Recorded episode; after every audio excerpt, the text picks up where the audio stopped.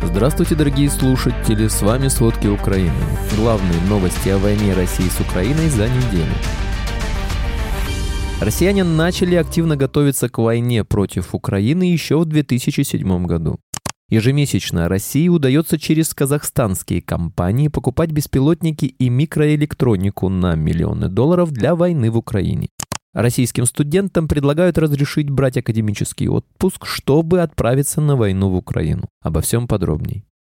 Российские войска в ночь на 16 мая атаковали Украину с северного, южного и восточного направления 18 ракетами различных типов воздушного, морского и наземного базирования. Об этом сообщают воздушные силы ВСУ. Из шести самолетов МиГ-31К было выпущено шесть аэробаллистических ракет Х-47М2 «Кинжал», девять крылатых ракет «Калибр» с кораблей в Черном море и три ракеты наземного базирования С-400 «Искандер-М». Кроме того, россияне атаковали ударными дронами типа «Шахет-136», «131» и проводили воздушную разведку тремя беспилотниками. Все они тоже уничтожены. В военной администрации Киева сообщили, что ночная атака была исключительной по своей плотности. Было выпущено максимальное количество ракет за кратчайший промежуток времени.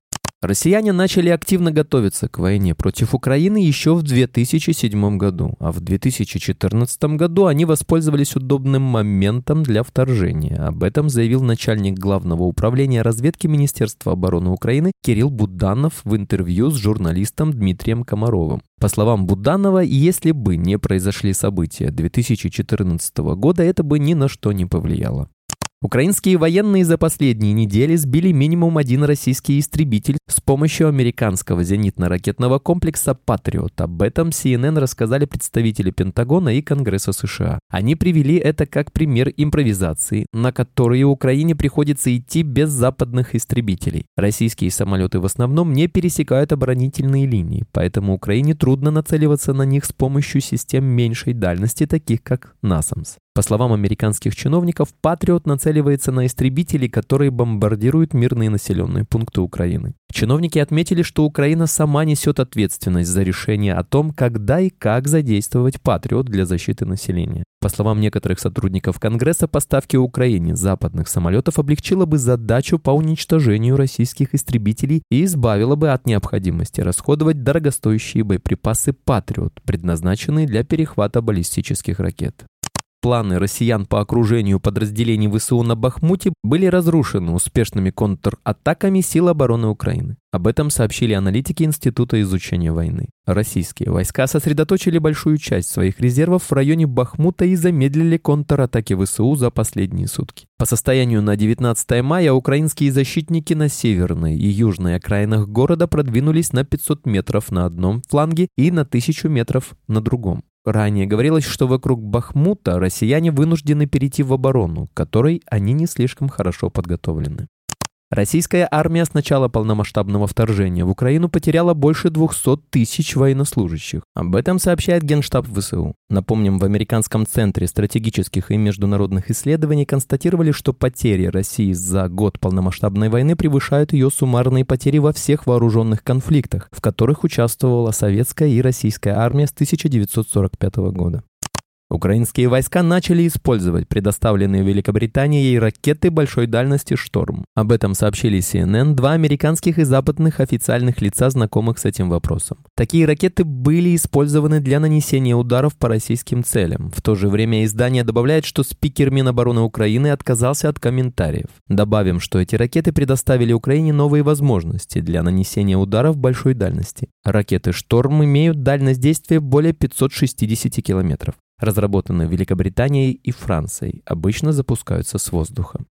Союзники Украины готовы предоставить ВСУ американские истребители F-16. Самолеты будут переданы Киеву в рамках долгосрочной программы укрепления безопасности. Отмечается, что США и их союзники намерены составить план, в котором будет прописано, когда будут поставлены F-16, сколько их передадут и кто их предоставит первым. Сроки передачи истребителей не называются, но известно, что F-16 точно не будут использоваться в предстоящем контрнаступлении ВСУ. Следовательно, в ближайшие месяцы их передачи ожидать не стоит. При этом обучение украинских пилотов управлению F-16, по словам источника, начнется уже в ближайшие недели. ВВС США уже оценили способность украинских пилотов овладеть истребителями F-16 и считают, что обучающая программа для них может длиться 4 месяца.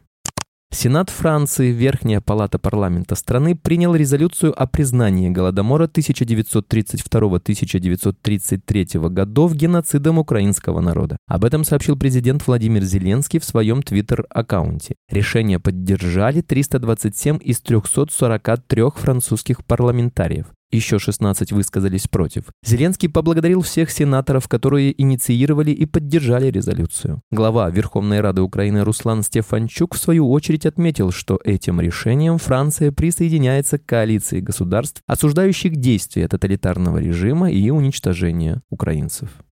Соединенные Штаты доставили в Германию 31 танк «Абрамс», которые будут использоваться для обучения украинских экипажей. Об этом сообщает CNN со ссылкой на пресс-секретаря Минобороны США Пета Райдера. Согласно его словам, танки, которые сейчас поступают в Германию, предназначены специально для обучения украинских экипажей. Он подчеркнул, что это не те танки, которые в конце концов будут отправлены в Украину. Последние сейчас проходят ремонт и подготовку к отправке. Как ожидается, украинские экипажи начнут обучение в графе Гриффиндоре в Германии в ближайшие несколько недель. Напомним, в конце февраля 2023 года в Пентагоне заявили, что танки М1 «Абрамс» могут появиться в Украине через год или больше, однако вследствие стало известно, что Украина получит танки «Абрамс» в начале осени.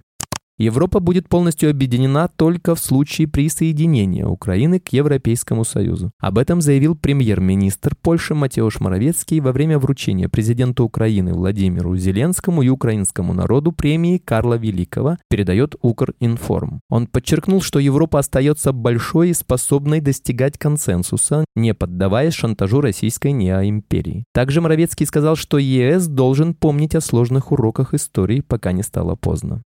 Ежемесячно России удается через казахстанские компании покупать беспилотники и микроэлектронику на миллионы долларов для войны в Украине. Это выяснили журналисты издания «Важные истории». Согласно их данным, казахстанская компания «Аспанарба», созданная после полномасштабного вторжения России в Украину и являющаяся одним из главных поставщиков БПЛА в Россию и ее российский партнер «Небесная механика» из Москвы принадлежат одним лицам. Объем импорта интегральных микросхем в Казахстан после начала войны вырос с 35 миллионов долларов до 75 миллионов долларов. Объем поставок микросхем из Казахстана в Россию с 245 тысяч долларов до 18 миллионов долларов. Напомним, после начала полномасштабного вторжения России в Украину США и другие страны ввели меры экспортного контроля, чтобы ограничить доступ России к технологиям и другим ресурсам, которые могут поддерживать ее оборонно-промышленный комплекс. Со стороны США, причастным к закупкам передовой западной электроники и оборудования для военно-промышленного комплекса России, грозит уголовная ответственность.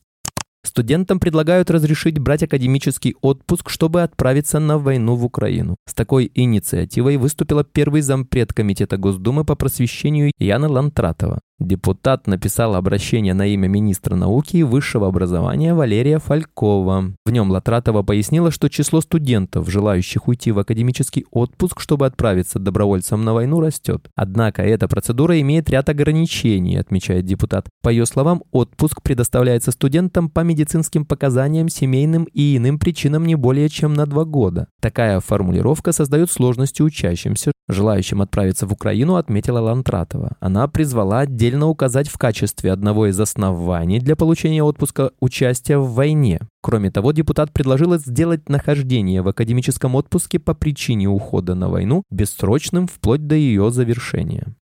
В оккупированном Крыму упала российская крылатая ракета «Калибр». Об этом сообщает российское издание «Астра». Ракета была обнаружена 17 мая в районе села Вулкановка Ленинского района. Выехавшие на место эксперты пришли к выводу, что упавшая ракета «Калибр» принадлежит Министерству обороны России. Напомним, в ночь на 16 мая россияне атаковали Украину с северного, южного и восточного направления 18 ракетами разных типов воздушного, морского и наземного базирования. В частности, было запущено 9 «Калибров» с кораблей в Черном море. С вечера 17 мая до утра 18 мая россияне осуществили несколько волн ракетных атак на Украину. Было выпущено 30 ракет, 29 из них уничтожило украинское ПВО. В России возник дефицит самолетов для обучения пилотов. Половина учебных самолетов из летных училищ Росавиации вышла из строя после введения санкций. Из-за этого пилоты гражданской авиации выпускаются с огромной задержкой. Если ситуация не изменится, то в России будет некому летать на магистральных воздушных судах. Об этом заявил начальник управления летной эксплуатации Росавиации Владимир Израилев, выступая на годовом собрании Союза авиапроизводителей 26 апреля, пишут ведомости. По словам Израилева, во всех девяти летных училищах ведомства для обучения пилотов используются воздушные суда зарубежного производства. Однако половина из них уже неисправна из-за проблем с поставками иностранных комплектующих. На данный момент решение проблемы не просматривается, и уже начинаются трудности с подготовкой пилотов, подчеркнул Израилев. В оккупированном Крыму, недалеко от Бахчисарая, утром 18 мая произошел взрыв на железной дороге. Об этом сообщает российский телеграм-канал «База». По информации журналистов, в результате инцидента с путей сошли несколько вагонов поезда. Позже советник главы российской администрации Крыма сообщил, что приостановлено движение электропоездов на перегоне Симферополь-Севастополь. Из-за подрыва железной дороги сошли с рельсов 5 вагонов с зерном. Напомним, в Брянской области России за два дня произошло два взрыва на железной дороге. 1 мая сошел с рельсов поезд с нефтепродуктами. В результате россияне потеряли тепловоз, 4 вагона и 12 тонн дизельного топлива. По подсчетам СМИ с начала года на территории России и оккупированном Крыму произошло как минимум 57 попыток диверсий на железнодорожных путях, объектах Министерства обороны России и энергетики. В результате мощного взрыва во временно оккупированном Луганске, который прогремел в городе 12 мая, был ранен депутат Госдумы России. Об этом сообщают российские СМИ. Речь идет о депутате партии «Единая Россия» Викторе Водолацком, который активно поддерживает боевиков, распространяет пропаганду против Украины и тому подобное. В то же время опубликовано видео с Водолацким, где тот комментирует обстрел Луганска на фоне горящего здания. На видео видно, что депутат целый невредим. После 24 февраля 2022 года года российский депутат незаконно пересек границу и проинспектировал деятельность российских органов в Луганске, Попасной и станице Луганской. Бегство российских военных с позиций под Бахмутом свидетельствует о проблемах в армии России. Россиянам не хватает надежных боевых подразделений, об этом сообщает британская разведка. Известно, что за последние четыре дня части российской 72-й отдельной мотострелковой бригады, вероятно, отошли со своих позиций на южном фланге бахмутского направления. Следовательно, украинские бойцы вернули себе по меньшей мере километр территории. Для россиян этот участок фронта имел тактическое значение, поскольку это плацдарм на западной стороне канала Донецк-Донбасс. При этом 72-я бригада, являющаяся частью российского 3-го армейского корпуса, была ограничена готова к боям. Именно ее перекидывание на фронт свидетельствует о проблемах в армии России. Спасибо, это были все главные новости о войне России с Украиной. Помните, правда существует, а мы стараемся сделать ее доступной. Если вам нравится то, что мы делаем, пожалуйста, поделитесь этим подкастом с друзьями в России. Также также, если вы хотели бы помочь нам делать материалы еще более качественными, пожалуйста, оставляйте фидбэк. Это очень важно для нас и для распространения правдивой информации. До встречи.